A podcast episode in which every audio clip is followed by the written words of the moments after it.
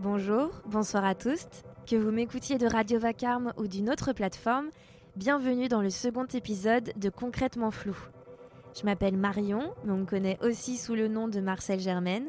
J'ai 25 ans et je viens de passer ces 7 dernières années en école d'art. Maintenant que je suis diplômée, concrètement, je fais quoi? Je vous avoue, en tant que jeune artiste, eh bah, c'est super flou. Entre solitude et galère, j'ai décidé de prendre mon courage à deux mains et d'aller à la rencontre des personnes qui façonnent le monde de l'art d'aujourd'hui et de demain. Dans ce second épisode, j'ai ouvert la porte d'un univers qui m'a toujours donné des étoiles dans les yeux. Je dirais même plus que c'est mon premier amour, la mode. Eva Vervicht est styliste, designeuse d'accessoires luxe, plasticienne et créatrice de la marque Vervicht.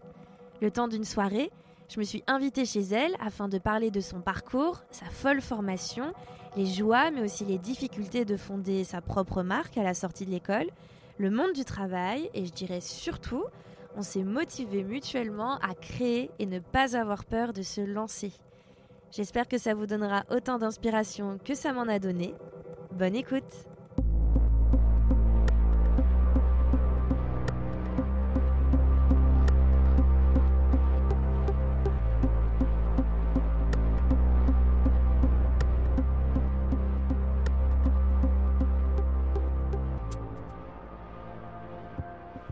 Salut Eva. Salut Marion.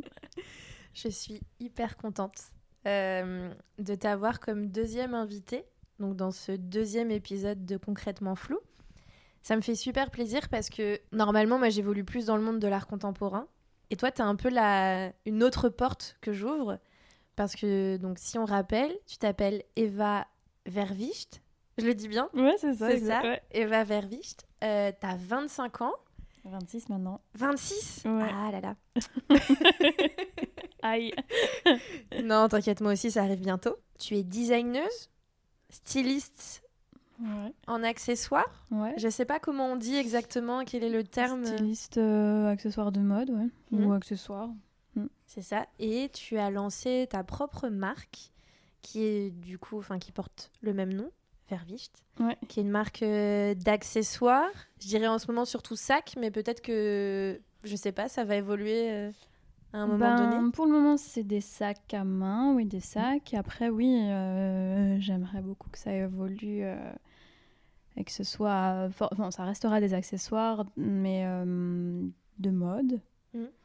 Mais ça pourrait être, ça pourra prendre d'autres formes. Ça pour, en fait, au final, non, ça sera pas forcément que des accessoires. Ça pourrait être des objets aussi. Ça pourrait être euh, des sculptures. Ça pourrait être euh, plein de choses. Hum, vraiment plein de choses en fait. Mais, c'est- c'est ça aussi ce qui me plaît en fait dans ton travail et pourquoi j'avais envie de t'avoir dans, bah, dans concrètement flou. C'est parce que euh, je trouve que ce que tu fais, ça, ça va même au-delà euh, de simplement euh, de l'accessoire ou de l'objet qui est porté parce que tu as toujours des inspirations qui sont euh, basées sur l'art contemporain, sur la sculpture. Et, et je trouve ça vraiment, je trouve ça vraiment super de pouvoir avoir ce lien entre Mm. les deux. Ouais, ouais, bah c'est, ça a toujours été. Enfin, la mode, moi, j'y suis rentrée à Dupéret après le bac, Mhm. en faisant un BTS design textile. Euh, en plus de ça, euh, on n'apprenait pas vraiment la mode, parce que le textile, c'est quand même différent. C'est une approche de la matière, des textures, euh, Mm. des, des effets de surface. C'était le textile que tu voulais faire à la base ou pas du tout? Hmm, je savais pas ce que je voulais faire, mais je j'aimais beaucoup la hum, j'aimais beaucoup la j'a- la présentation qu'avait fait l'école quand j'avais fait les portes ouvertes Ouais. Et, euh, et je me suis dit ah, ça a l'air cool, ça touche la matière, au final on peut faire tout et n'importe quoi là-dedans, donc au final ça Mm. me laisse euh, le champ des possibles pour pouvoir euh, pour pouvoir euh, expérimenter un peu ce que je veux. Parce que pour le moment je sais pas ce que je veux. Et c'est hyper dur euh, quand tu sais pas qu'on te donne qu'on te mette une case comme ça. Mais surtout à 18 ans, même euh, ouais. quand tu viens d'arriver, enfin, tu viens d'avoir ton bac, t'es là, t'es qu'est-ce que je fais? Je sais que j'aime bien faire ce genre de truc, genre la mode, ça m'intéresse, mais.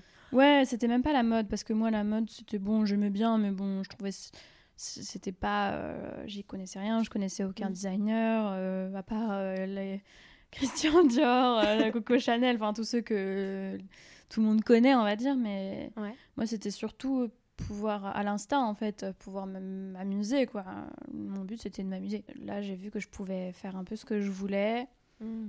Travailler la couleur travailler les textures les effets de matière et pouvoir les appliquer sur un peu ce que je voulais aussi Mm. et c'est ça qui m'a plu et du coup euh, euh, avec euh, la formation que j'ai eue à travers les différents professeurs il y avait des approches qui étaient quand même très aussi bien de l'art contemporain que du design textile que enfin on- ouais on- j'ai une il y avait une formation de d'histoire de, l'art aussi donc Mm.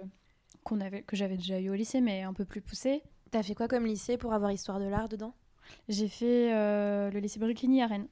Ok. C'est un lycée spécialisé dans la mode ou pas euh?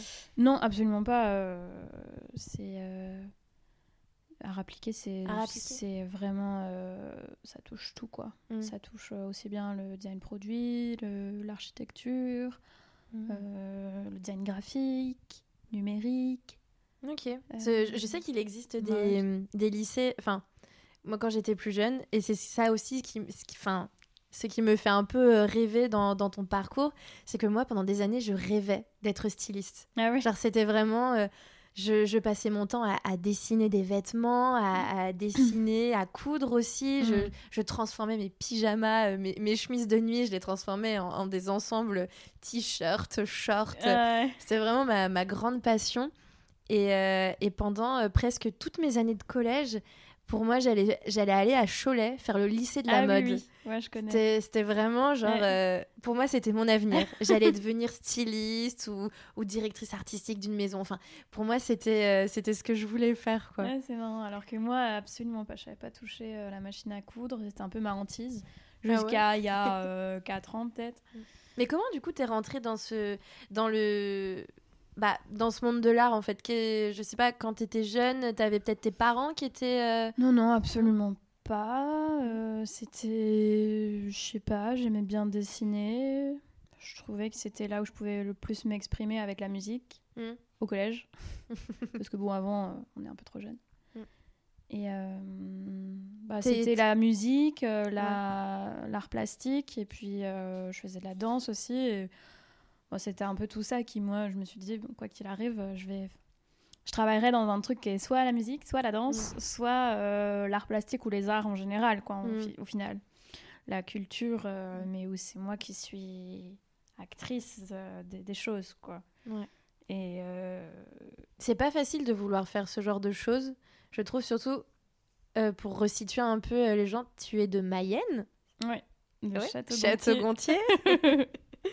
et euh, et c'est vrai que quand t'es pas, euh, quand t'évolues pas forcément dans un univers, euh, bah, en tout cas dans une grande ville ou à Paris, Mm. où la culture elle, elle baigne. Ouais, dedans. ouais, ouais. Je trouve que c'est assez compliqué.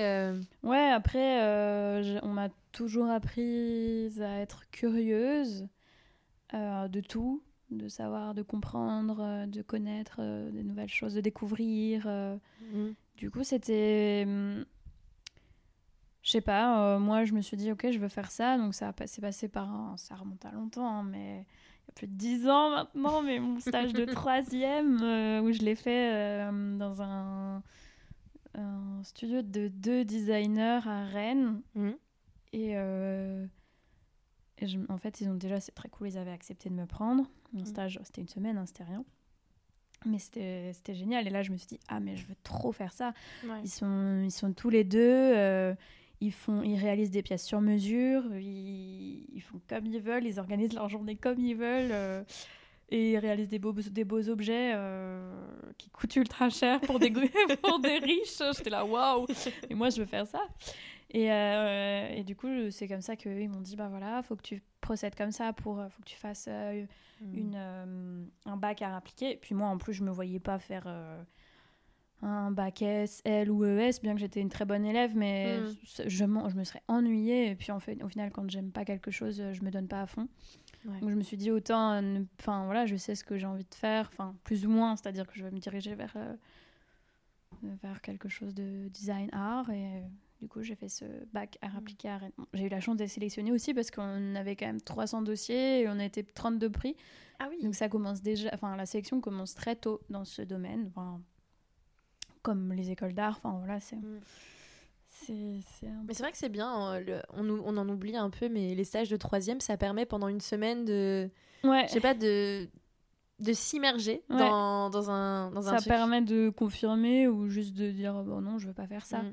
Moi, j'avais, moi, j'avais fait ça dans un, chez une couturière à Saint-Malo. ah ouais trop bien Ouais, je m'étais dit, euh, bah ouais, je vais être styliste, donc euh, vas-y, euh, je vais chez une couturière, comme ça je vais apprendre quelques techniques de couture et Mm, tout. et j'avais pas appris grand chose en soi, euh, parce que, euh, bon, bah, quand t'es dans une couturière, euh, t'es là, bon, les ourlets, les trucs, enfin, c'est, vraiment les, Mm. les choses de base et tout, mais, mais bon, moi, c'était déjà arrivé à un moment donné où je commençais à me poser des questions et à me dire, Mm. ah, est-ce que styliste, c'est vraiment ça que je veux faire je- oui je ça dessine permet de pas répondre beaucoup. à des questions à savoir ça. si est-ce qu'on a de voir que voilà si tous les jours on fait ça est-ce qu'on a vraiment envie de faire ça Mm. puis au final on est jeune hein, donc euh, ça pouvait en- ça pouvait encore changer mais bon moi, en tout Mm. cas c'est ça qui où je me suis dit ok je vais aller dans ce domaine là et puis Mm. bon j'ai eu la chance d'être accompagnée par ma prof d'art plastique qui m'a aussi poussée qui m'a aidée à faire ma lettre de motivation tout ça Ça, c'est bien. donc voilà.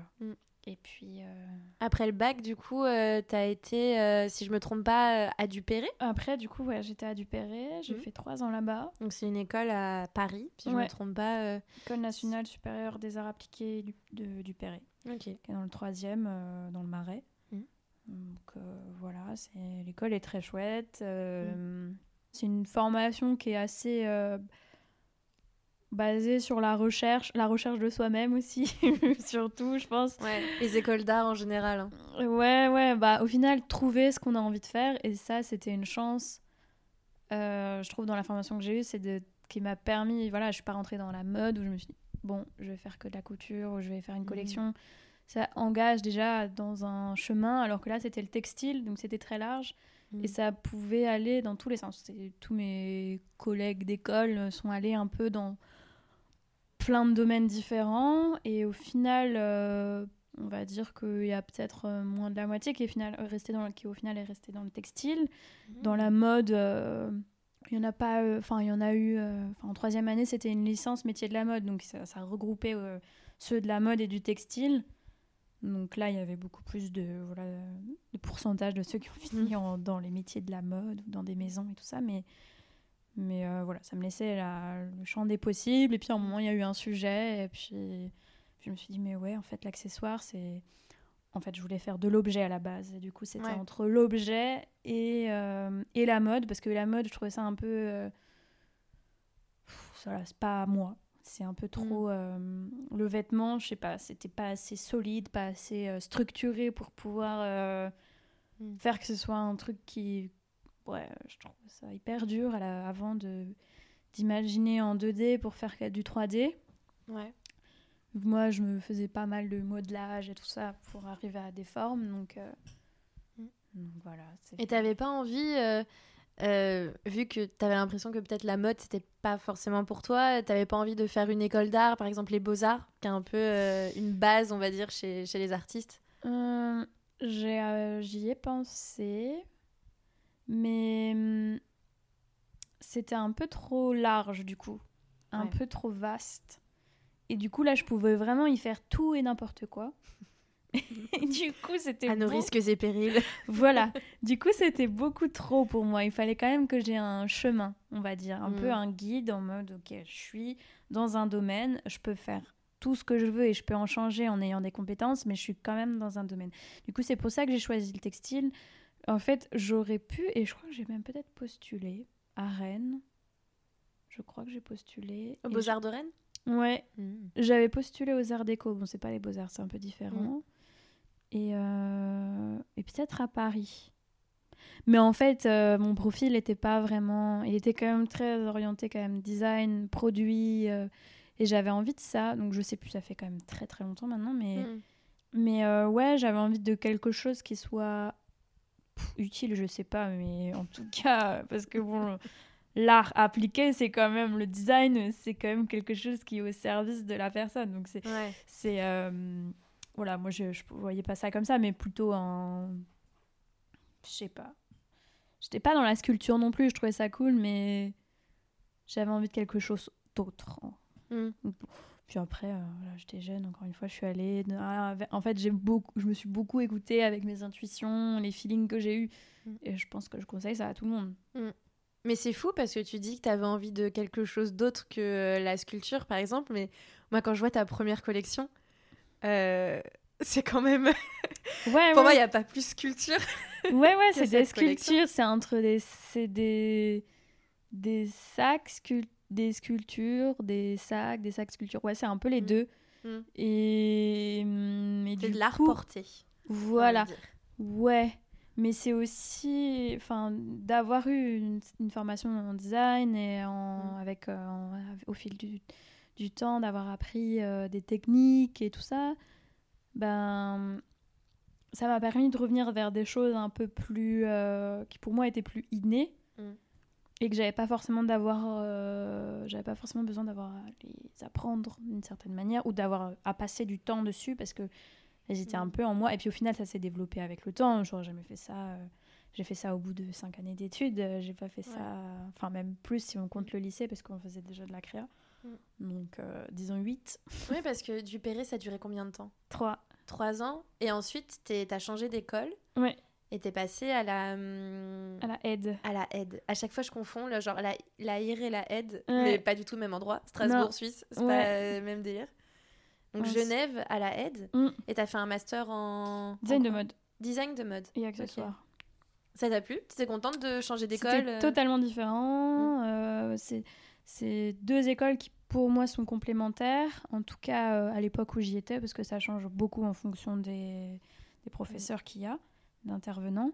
Mais euh, c'était. Moi, je voulais, après être passée à Dupéret, où j'ai- fait une mini collection de chaussures. Mhm. Euh, Enfin, c'était même des. C'était pas des paires de chaussures, c'était une chaussure par modèle. Enfin, un modèle, une chaussure. Et, euh, et oui, c'était très complémentaire parce que là, à Dupéry, c'était de la recherche, à la aide, c'était du produit fini. Ok. L'obligation, c'était euh, quand on passait à un jury, donc euh, des des- pas les diplômes, mais ça s'appelle comme ça, les, pour avoir des notes, c'est des jurys. Et bien, on devait faire des collections. Mm. Donc, c'est des collections complètes, finies, euh, présentées comme si on avait un défilé. euh, Voilà. Ah ouais. Donc ça veut dire à peu près combien de Bah, c'était beaucoup. En première année, euh, c'était 10 pièces. Ah ouais, 10 pièces, c'est énorme en, et en en... une année. Ouais. Ouais. Et en deuxième année, euh, 15. Enfin, j'en ai fait 15, mais j'étais peut-être pas 15, c'était 12. Ah J'en ai fait 15. Et tu fais tout toi-même ou euh, c'est en fait ça marche par atelier dans l'école C'est Euh, alors, l'école a beaucoup d'ateliers. Je suis aussi Mm. allée pour ça parce que euh, la Suisse est quand même beaucoup mieux.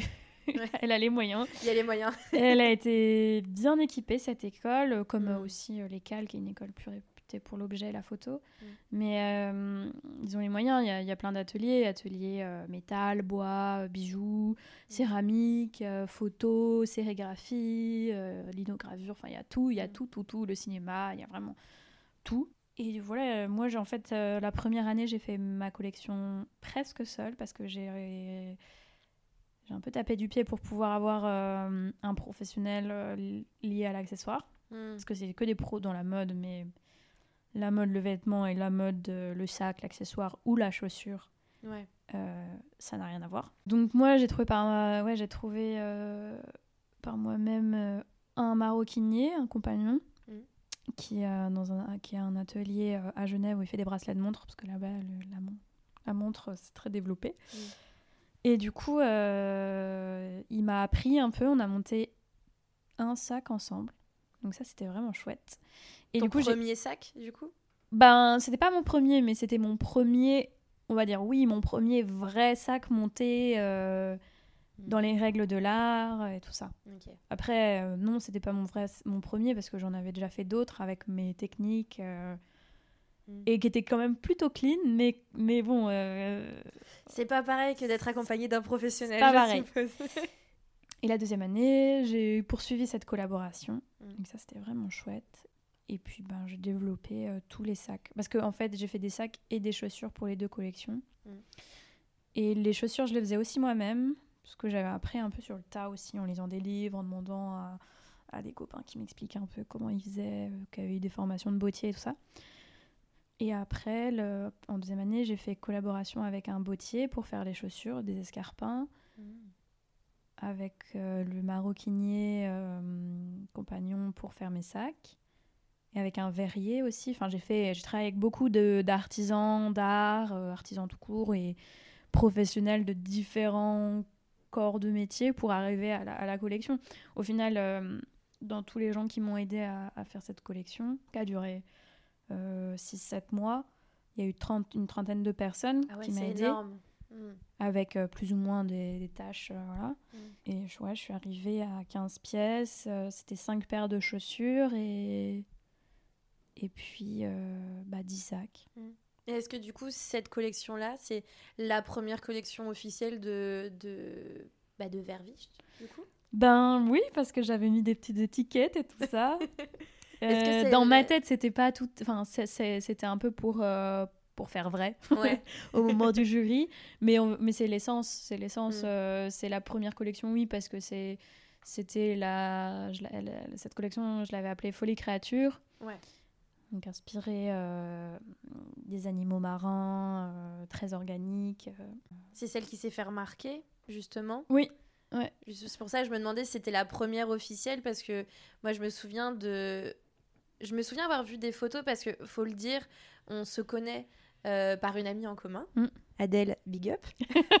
Big up. Parce que euh, finalement, ça va faire, euh, ça fait longtemps qu'on se connaît, mais qu'on n'a jamais eu l'occasion de Ouais. vraiment euh, euh, discuter ensemble. Ouais. Mais du coup, euh, moi, j'avais vu en fait des photos de, bah, de tes premières chaussures. Je voyais sur internet un peu ce que tu faisais.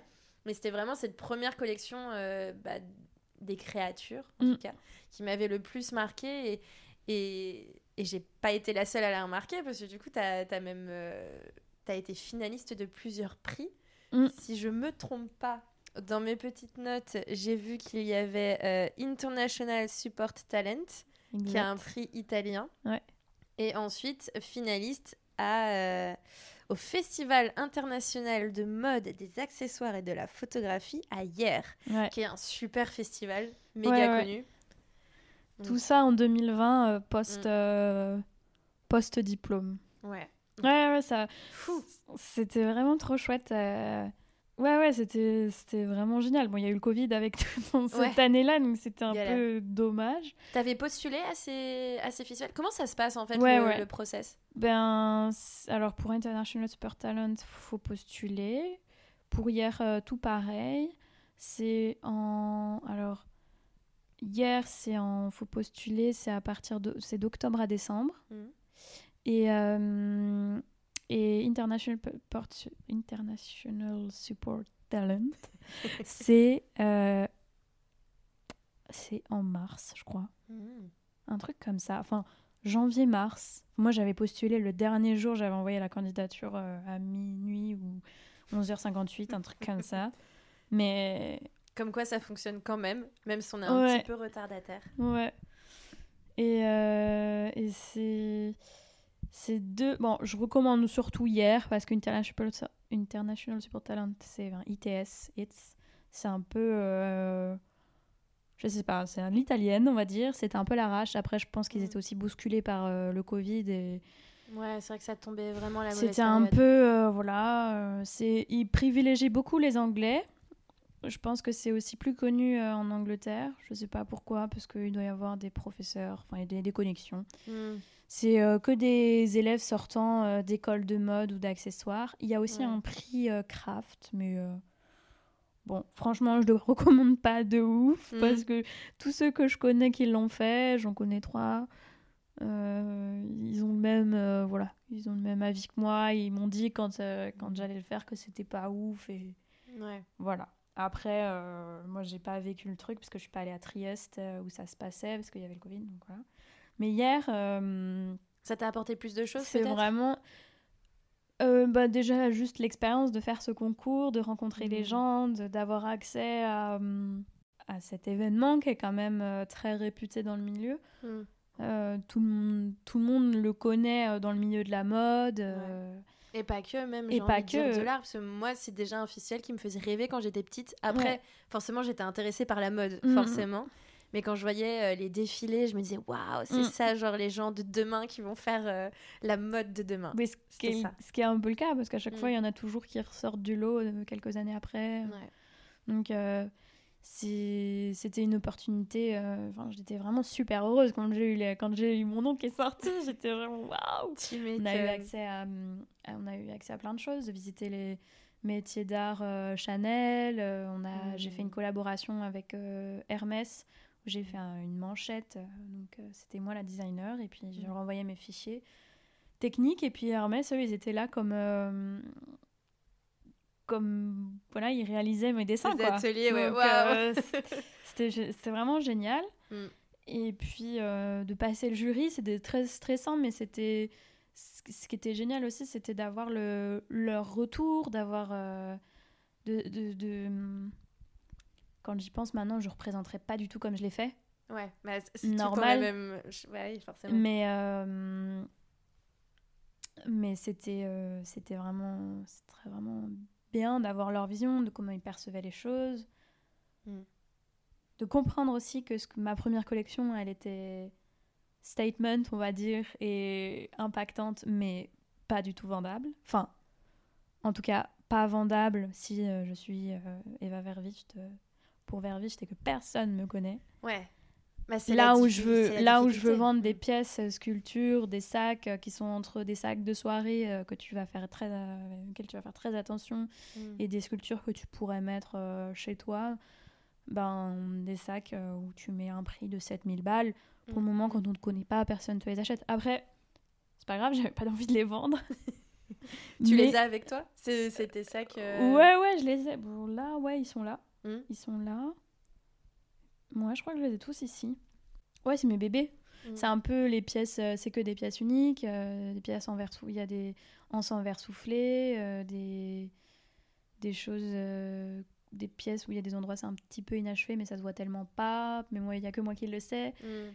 Et dans ces pièces là, je pourrais faire 10 autres pièces déclinées de chaque Mm. modèle en fait. Et Ouais. c'est- de là que découle ma deuxième collection folie miniature, on va dire, où c'est une déclinaison beaucoup plus minimale. euh, et euh, une version commerciale euh, de, de tes pièces. Qui est ta, du coup, dernière collection Ouais. J'ai eu la chance d'être là à la soirée d'ouverture, Oui. d'être passée. C'était un moment euh, super cool et j'ai beaucoup aimé parce que tu l'as fait dans une galerie. Donc ça me rappelait vraiment ton, bah, un peu ton amour pour l'art contemporain et la sculpture, euh, d'avoir comme ça sur des socles les sacs et tout. euh, C'était vraiment euh, très très beau.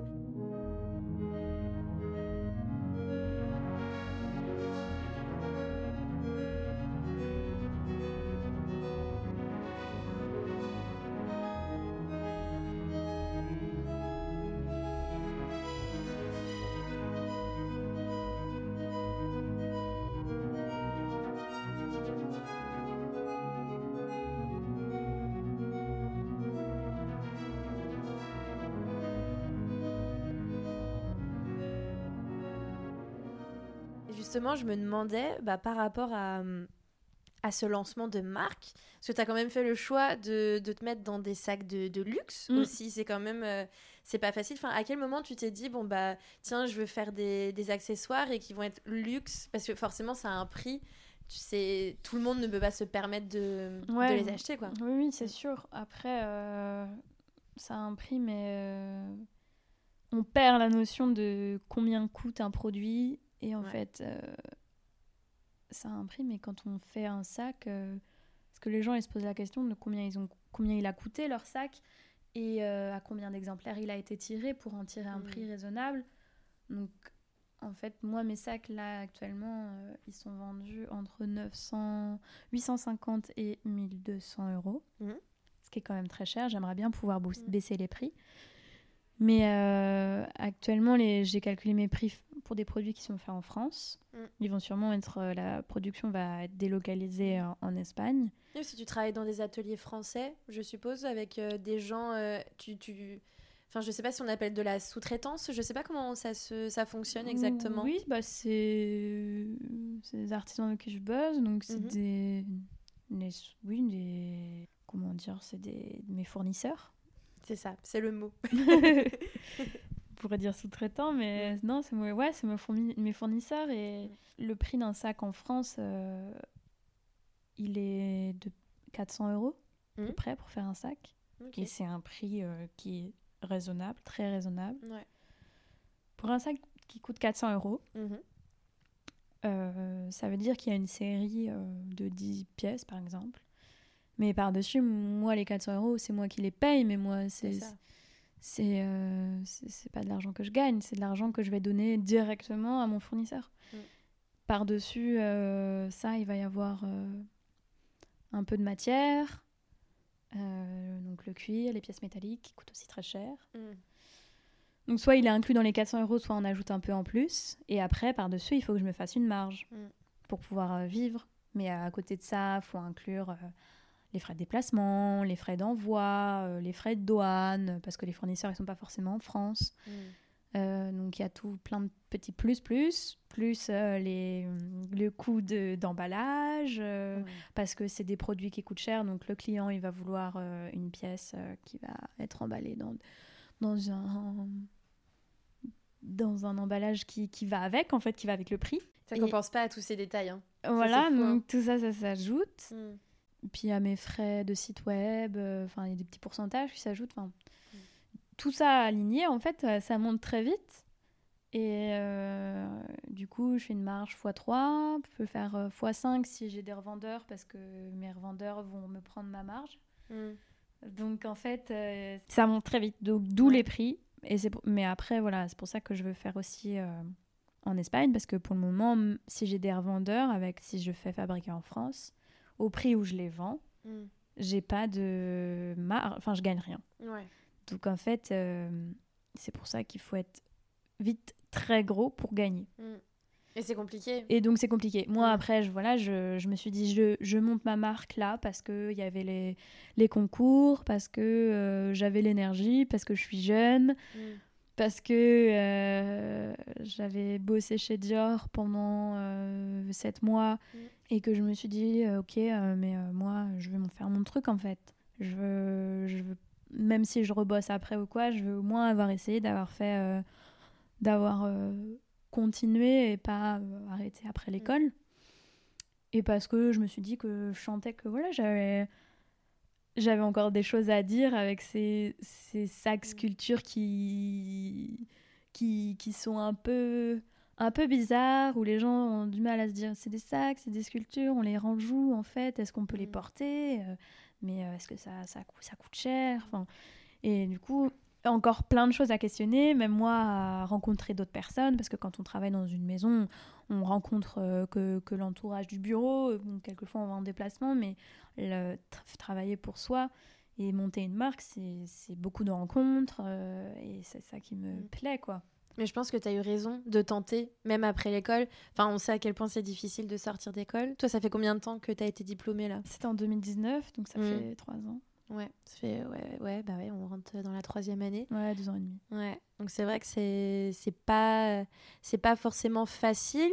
Après, moi je sais que ton CV à un moment il m'a fait rêver, mais vraiment le rêve de petite fille qui adore la mode, parce que j'ai vu, attends, je sors mes petites notes encore une fois. Euh, t'as bossé euh, pour des maisons euh, comme Isabelle Marant. T'as Ouais, fait ça aussi, c'était un euh, stage. Ouais, mais Bon. c'est quand même fou. Deux Ouais, stages euh, la maison euh, Kitsune, ouais. euh, bah Dior comme tu l'as dit tout de Ça, suite. ouais, ça c'était mon premier boulot. Et Je- même euh, l'OEV aujourd'hui, je crois. là, je suis, je suis l'EOV, ouais. Donc c'est c'est super cool. Enfin, ça doit être des expériences quand même euh, qui t'apprennent beaucoup de choses, du négatif comme du positif, Oui, oui. je suppose. Ouais, ouais, c'est vrai que c'est chouette. C'est vrai que j'ai la... j'ai créé ma chance pour y arriver. Ouais. Parce que c'est pas. C'est ja... enfin... c'est jamais de la chance en soi. C'est Mm. que toi qui crée euh, les moments pour le faire. C'est des rencontres, ça, beaucoup. des hein. rencontres euh, parce que euh, j'ai fait ci, j'ai fait ça qui m'a amené à, à ces gens. Mhm. Et, et ouais, c'est- chouette. Et ça te plaît quand même aujourd'hui de, de travailler pour d'autres marques, par exemple? T'as Oui. peut-être pas forcément le choix aussi, je, je suppose. Bah, euh, déjà, euh, financièrement, c'est cool. Ouais, c'est clair. Parce que du coup, euh, voilà, Mm. Je gagne de l'argent parce que j'ai été euh, pendant huit mois à faire ma marque euh, entre le moment où je me suis vraiment décidée, où j'ai pris un atelier à Montreuil euh, jusqu'au lancement. Mm. Et, et vers la fin, c'était un peu dur financièrement. Et en même temps, voilà, j'ai eu de l'aide et tout, donc ça a été. Mais Mm. c'était quand même moralement compliqué. Mais c'est travailler pour quelqu'un d'autre après avoir travaillé pour soi, là, c'est ça fait du bien. C'est beaucoup, c'est reposant. Enfin, je Mm. trouve. D'autres diront que non, mais moi, je trouve que oui parce que c'est. euh, Enfin, je déporte euh, le. C'est pas moi qui porte tout le projet en fait. C'est j'ai Ouais. une partie, mais si si je m'arrête, euh, la roue elle continue de tourner. Alors que quand tu travailles pour toi, euh, tu t'arrêtes et rien n'avance. Mm. Donc, donc voilà, et puis oui, j'apprends plein de choses, euh, je rencontre euh, d'autres personnes, c'est une autre manière de voir la vie, ça c'est clair. C'est pas celle qui me fait rêver, parce que c'est euh, c'est un rythme de bureau, on va dire. Mais euh, par contre, là où je suis actuellement, euh, je suis designer sac et je fais des, je fais un peu des sacs exceptionnels, complètement foufou, et on m'a prise pour ça. Et je vais pas, je vais pas du tout à me plaindre. Beaucoup Mm. rêveraient d'être à ma place et c'est vraiment génial. Je, je fais des, plein de maquettes euh, et, et je travaille avec euh, des gens qui sont hyper compétents pour pouvoir, euh, pour pouvoir avancer sur les projets. Donc c'est, c'est, c'est très chouette. Après, j'aimerais pouvoir poursuivre ma marque, euh, là c'est en cours, Mm. pour de nouveaux horizons et pouvoir la déployer un peu plus. Mais parce que là, c'est ça, ça commence à tout petit peu à battre des l'aile, mais c'est tout, tout petit peu quoi. Forcément, mais Donc, c'est c'est normal, c'est le début.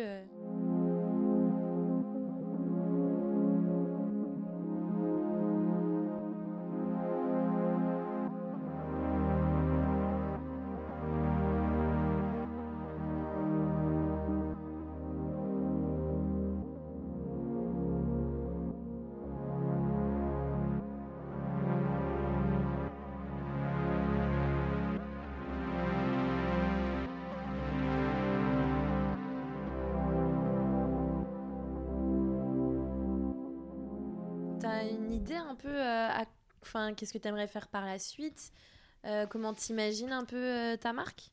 Ben, dans l'idéal, hein, ça serait de pouvoir euh, la déployer à l'international parce que je suis pas sûre que ma clientèle elle soit prête à acheter mes pièces en France. Donc là, c'est déjà ce qui est un peu en train d'être fait actuellement, mais c'est en cours et ça C'est avance cours, ouais. doucement. Tu t'imagines une clientèle, je sais pas, plus Plutôt les États-Unis ou asiatique peut-être? Asiatique. Ouais, c'est ce que je me disais souvent. Ouais. Et, Souvent, euh, ils mettent beaucoup d'argent dans, Ouais. dans les accessoires. Du coup, et puis souvent, euh, ça vient après dans les pays occidentaux. Donc, euh, Mm. donc voilà. Et puis c'est vrai que mes pièces sont quand même folles. Donc, donc voilà. Mais ouais, dans l'idée, ça serait l'international. Et puis après, ça serait. J'aimerais beaucoup aussi avoir une, une gamme où c'est que des collaborations. Donc là, euh, là j'essaie d'en mettre une en place avec un, un gars qui fait des céramiques, Mhm. Antoine Molinard, qui est encore à l'école, en- qui était à la, à- qui est euh, actuellement à, à Bruxelles, à la Cambre, et euh, qui était à Dupéré aussi. J'aime beaucoup ce qu'il fait. Du coup, on va voir si ça va porter ses fruits ou pas. Mhm. Mais euh, on aimerait bien faire une pièce ensemble, mais les céramiques et, et le cuir pour faire une- un sac. Après, là, c'est encore très euh, sac, euh, voilà. Mais moi, dans l'idéal, j'aimerais collaborer avec des artisans et faire, faire des pièces uniques ou des petites séries de pièces, je sais pas, une collection de pièces en verre, une collection de, de céramique, de pièces en plastique moulé, j'en sais rien, de, de plein de choses, mais d'avoir après une série d'objets. Au final, l'objet, j'aime bien ça. Enfin, Ça reste. hein, objet, sculpture, sac, pour moi, Ouais. c'est c'est pas. euh, ça va dans le même sac. Mm. C'est des contenants ou c'est des, des choses qui peuvent euh, servir d'une certaine manière.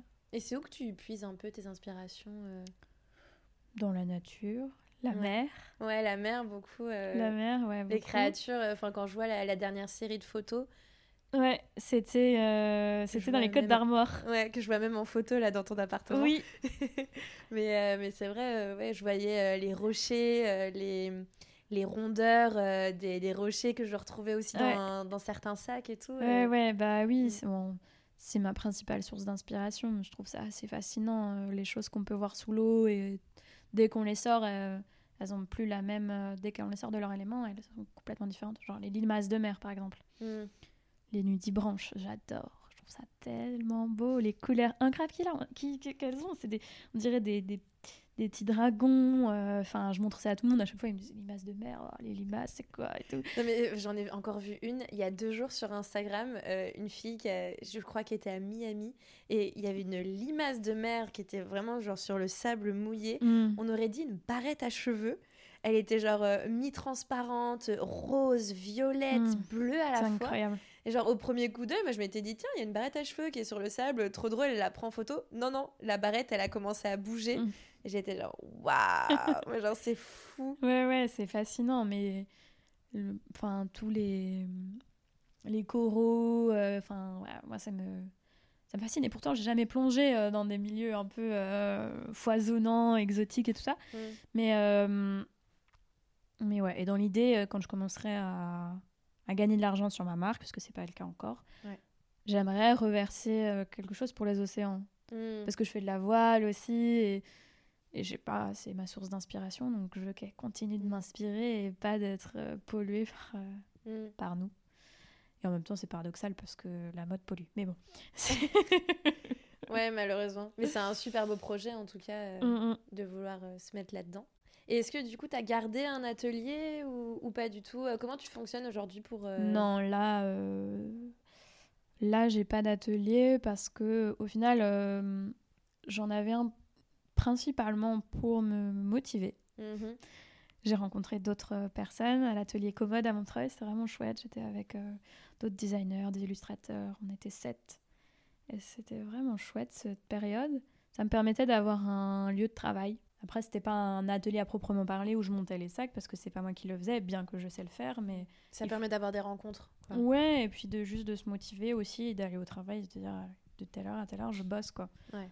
Et hum, parce qu'après, en tant que designer, euh, je fais des maquettes en papier ou en tissu, mais ça reste beaucoup des fiches techniques, d'explications à donner à l'artisan pour lui dire euh, comment je veux que mon sac y soit. Mm.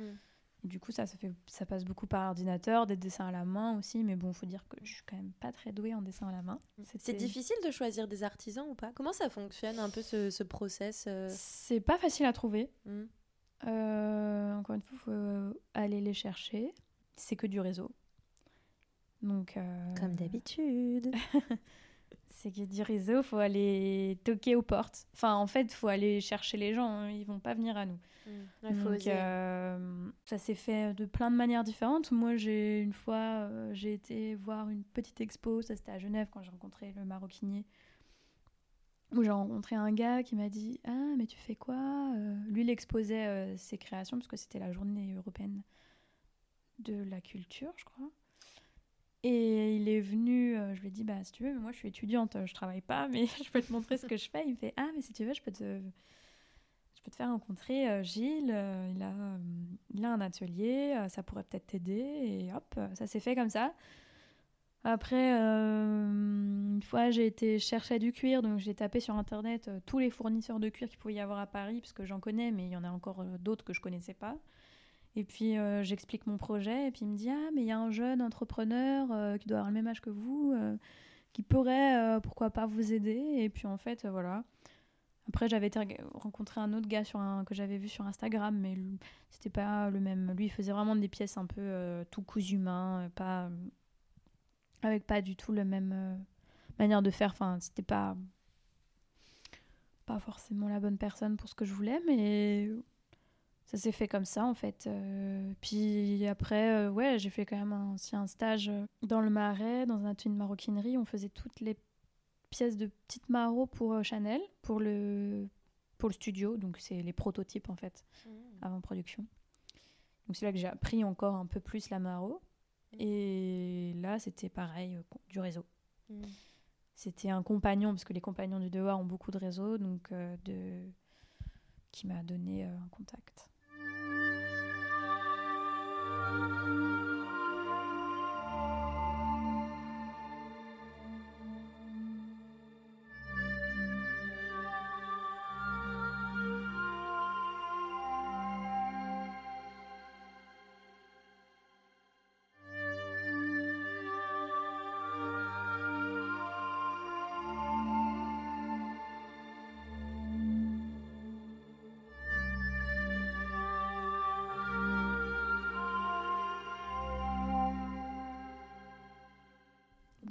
Maison aujourd'hui, euh, je sais pas moi, qui t'inspire beaucoup Genre, euh, je sais pas, des designers qui.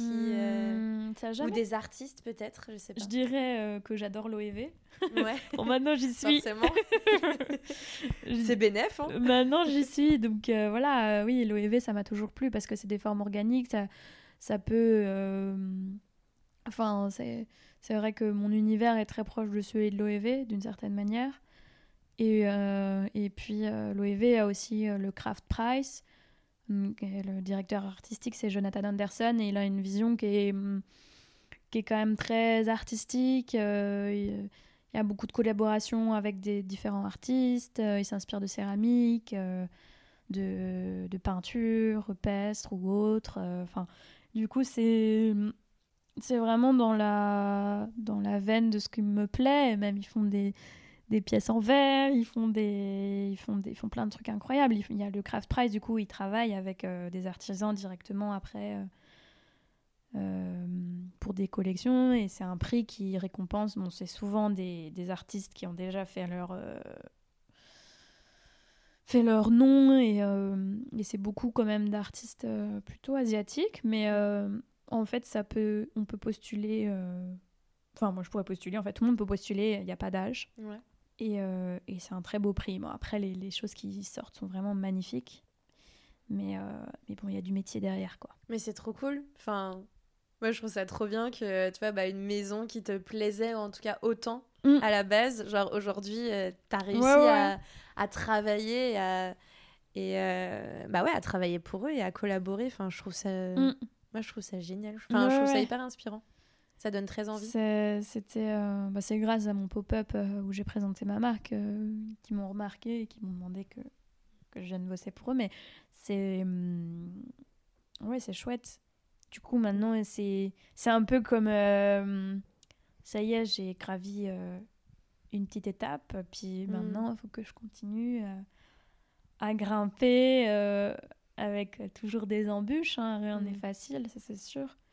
Maintenant, je dirais que mon objectif, c'est de vraiment de développer ma marque parce que il y a un peu un truc où, euh, sans être prétentieuse, j'ai vu en fait, j'ai ça fait pas, j'ai pas bossé des années pour des maisons, mais ça me, j'ai quand même assez d'expérience pour m'être fait mon avis sur le milieu, Mm. pour me dire ce que je veux, ce que je veux pas, et euh, et je dirais clairement que la chose, bon, j'a- j'a- chez l'OEV, euh, c'est un peu le, le truc de rêve. hein. Je fais quand même, on me laisse beaucoup de liberté. Mais euh, si je devais choisir et que ma marque ou euh, l'OEV me rémunérait au même prix, Mm. je choisirais ma marque sans hésiter. Ouais, bah, Normal. forcément. Mais mais c'est pas le cas pour le moment.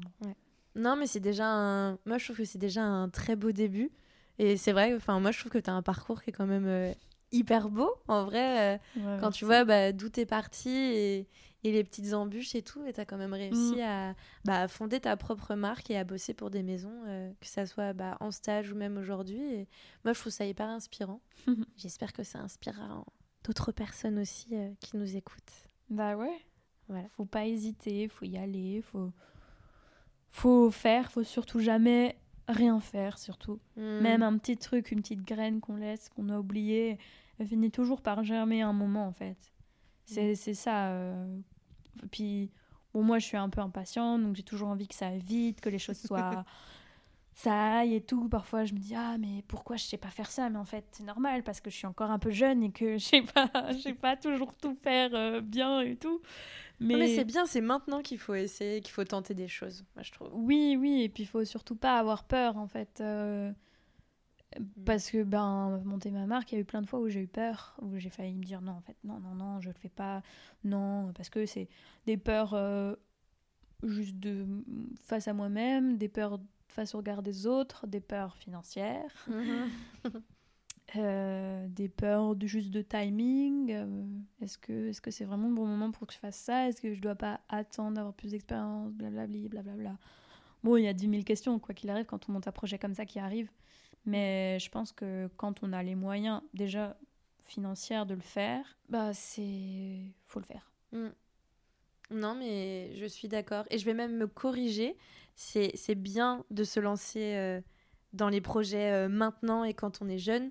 Mais euh, on peut aussi se lancer dans des projets fous plus tard, quand on est plus âgé. Genre, enfin, en vrai, oui, non, c'est il clair. est jamais trop tard pour lancer même un Non, projet. Non, il est Ça va dans les deux sens. Il est jamais trop tard. En fait, faut quand c'est quelque chose qu'on sent au fond de nous, il faut le faire parce que sinon ça sera un regret. Et moi, c'est ce que je me disais, si je le faisais pas maintenant, ça serait un regret parce qu'après la vie elle passe et puis on n'a pas forcément l'énergie. Enfin, moi, c'est ma vision parce que je suis jeune Mm. encore et mais c'est vrai que Non, mais c'est vrai, Il y en a qui est- le- C'est l'intuition. hein. il y en a que je connais une euh, fille qui elle a travaillé euh, pendant 7 ans chez Vuitton Mm. qui bon, elle, elle doit avoir 10 ans de plus euh, que moi et euh, là elle monte euh, sa marque de chaussures et, euh, et voilà elle le fait quoi donc euh, il y en a qui attendent aussi et puis c'est pas ça alors, ils ont plus d'expérience donc parfois c'est plus facile Ouais, c'est pas plus mal. mais et... ils ont parfois moins d'énergie donc ça dépend Ouais, non, mais c'est ça. Mais je pense pas que hésiter quoi quand on le veut, genre, faut, faut le faire et faut tenter les choses. Et puis, au pire, au pire, parfois, ça marchera pas. Et puis, parfois, ça marchera. Et on- Oui, et Ou puis alors on tentera d'autres choses. Trop, euh, comment dire, euh, impatient non plus. Parce que moi, je le suis. Mm. Et c'est vrai que des fois, en fait, euh, voilà, quand j'ai fait le pop-up, donc j'ai- quand même travaillé d'arrache-pied pendant six mois. Et puis, j'ai fait T'entends quoi par pop-up exactement? Le lancement de la marque. Le lancement le- de la dans la galerie, là. Ok. Et, et quand j'ai fait le lancement, une semaine après, on m'a proposé le job chez l'OEV et du coup, euh, Mm. C'était un peu euh, bon, bah, je vais stopper, enfin, pour le moment. Petite pause, ouais. Et puis, euh, au final, j'étais là, Ah, c'est Mm. quand même euh, bon, c'est un peu un frein comme ça, mais en fait, non. C'est pas juste- tellement un frein parce que je pense qu'à côté, tu continues quand même de réfléchir à, des formes, à, Oui, à, oui, à ton mais travail. c'est quand quoi. même plus- beaucoup plus lent, quoi. Mm. C'est vrai. C'est beaucoup plus lent. Mais en même temps, c'est pas plus mal parce que ça me permet de reposer mon cerveau et puis de, de faire euh, autre chose à côté et vraiment de libérer le cerveau. Quoi. Enfin, j'ai toujours fait comme ça. J'ai alterné entre des projets, travailler pour euh, d'autres. euh, et ça, ça fait du bien. Mm. Parce que travailler toujours pour soi, si c'est pas euh, si c'est pas un projet demandé à qui on, enfin avec une euh, un client qui t'a demandé quelque chose, c'est hyper dur de tenir le, le le chemin en fait parce que si t'as pas une deadline comme moi, le moment où j'ai loué, où j'ai loué ma galerie et que j'ai payé euh, la location, là je me suis dit ah j'ai payé 1000 euros, je suis obligée là, parce que les 1000 euros, ils vont pas servir à rien. En plus, c'est une galerie dans le, dans le marais euh, très visible, je peux pas Mm. rien faire. Mes potes, tout le monde, ma famille est au courant. Maintenant, je peux plus rebrousser chemin. Du coup, je suis obligée d'y aller à fond et de faire tout pour que ce soit au mieux. Mm. Mais si j'avais pas eu ça, moment où voilà, j'ai hésité à réserver, Mm. je pouvais toujours faire marche arrière en fait. Et du coup, ça me laissait le. J'aurais pu traîner le truc, dire je fais ça plus tard. Mais au final, faut pas trop attendre en fait. Ouais. Parce que je vois pas mal de potes, ils laissent traîner leurs projets. Mm. Ça, ça traîne, ça traîne. Et puis au final, euh, parfois, ça, les choses ont besoin de prendre du temps et c'est normal. Mais, mais c'est bien d'avoir toujours un, ouais, un- une deadline, un, un rétro-planning on se dit telle, telle date, il y a ça, il y a une présentation, il y a un truc où je rencontre machin, donc je dois lui présenter mon projet. Mais c'est hyper important. Mm. Sinon, c'est des projets avortés euh, dès le départ. Et c'est pas trop dur à financer euh, tout ça? Genre, euh, Ben, j'avais mis un peu de côté, Mm. donc tout mon argent, de mes économies sont parties dedans. ouais. De bon, c'est, je sais pas, pour moi c'était normal, c'est- c'était c'était normal. Je me suis jamais trop posé la question en fait. À chaque fois que j'avais de l'argent de côté, c'était pour pour mes projets. Mm. Mais euh, bon, j'ai eu un petit peu d'aide de ma famille, Mm. donc euh, quand même ça m'a beaucoup aidé. Et puis après, il y a des aides. euh, je sais pas, j'ai j'ai cherché un peu les aides à droite à gauche de la ville de Paris. Ouais. Euh, bon, il n'y en a pas des masses, mais il y en a. C'est possible de, de se faufiler, de trouver quelque chose. C'est possible de se faufiler, de trouver quelque chose. Et puis, euh, ouais. C'est, non, se financer, c'est pas facile. Hein. euh, Mm. Ça, c'est clair. Ça se saurait si ça l'était. Il y aurait beaucoup plus de projets. Et la clair. France n'est pas vraiment un pays qui aide à financer des projets artistiques. Mm. Faut comparer, je dis ça, comparé à la Suisse où je vois quand même qu'il y a beaucoup plus d'aide. Mais, euh, mais si on... après, moi, j'ai fait quelque chose qui coûte cher, de la production des sacs, de la production du cuir, des matières onéreuses, euh, mm. des fournisseurs en Italie, euh, avec un niveau de gamme bah, le basé luxe, quoi. Mm. Donc forcément, ça voulait dire des dépenses aussi qui étaient un peu en conséquence. Si j'avais fait des sacs faits en Chine avec Alibaba qui me coûtent 10 euros pièce, mm ce que j'aurais pu faire, ouais. bah, ça aurait été différent. J'aurais fait des sacs aussi. Ça dépend vraiment de ce qu'on veut. Donc, mm. tout projet, au final, je dis c'est difficile parce que voilà, c'était euh, là où j'avais positionné la barre en termes de production. Et voilà, c'était haut, mais, mais ça, ça, on peut très bien faire aussi des sacs. Euh, enfin, j'ai une copine. Euh, qui elle fait des sacs que avec des bâches recyclées ou des matériaux qu'elle récupère à la réserve des arts à Paris et, et elle, se, elle se débrouille comme ça. C'est pas facile, mais c'est sûr qu'elle dépense, elle a, dépense beaucoup moins que ce que moi j'ai pu dépenser pour mes sacs. Donc on peut faire avec pas grand chose aussi. Mmh, c'est possible. Ouais, c'est possible. Mais forcément, c'est c'est quelque chose qu'il faut prendre en compte dans la création et dans tout le processus. Oui. Quoi. Ça se fait pas tout seul. Ça, c'est clair. Bah, enfin, bon. Après, ça va de soi. Quand on pense la création, on pense aussi avec mm. euh, où on a envie d'aller, dans quelle vision on a de la chose. Euh, euh, moi, je savais aussi que cette collection, elle me permettrait d'avoir du travail aussi plus facilement, avec une vision commerciale. Enfin, j'avais du coup deux collections, une collection très très très créa, une collection beaucoup plus commercial et du coup euh, c'était aussi pour pouvoir avoir du travail d'une certaine manière mm. plus ou moins inconsciente mais ça a marché. Tant mieux.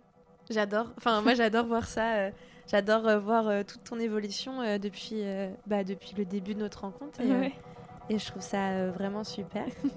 Et, et ben en tout cas merci. Bah merci à toi. Eva franchement c'était super cool ce moment et et on se revoit pour un prochain épisode. Ouais, dans 10 ans.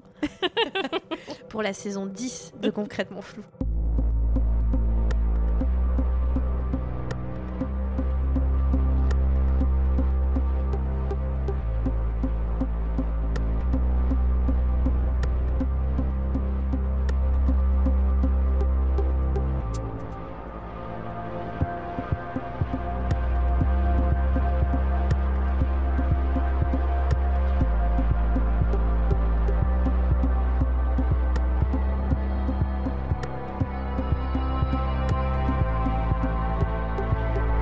D'avoir écouté ce nouvel épisode de Concrètement Flou. Je remercie encore Eva Vervicht d'avoir accepté mon invitation. Merci à Radio Vacarme de diffuser ce podcast le dimanche tous les 15 jours. Petit rappel, n'oubliez pas de vous abonner à l'Instagram officiel de Concrètement Flou pour être sûr de recevoir toutes les infos sur les futurs épisodes avant tout le monde. N'hésitez pas à liker, partager, en parler autour de vous, ça fait toujours plaisir. À bientôt pour un prochain épisode.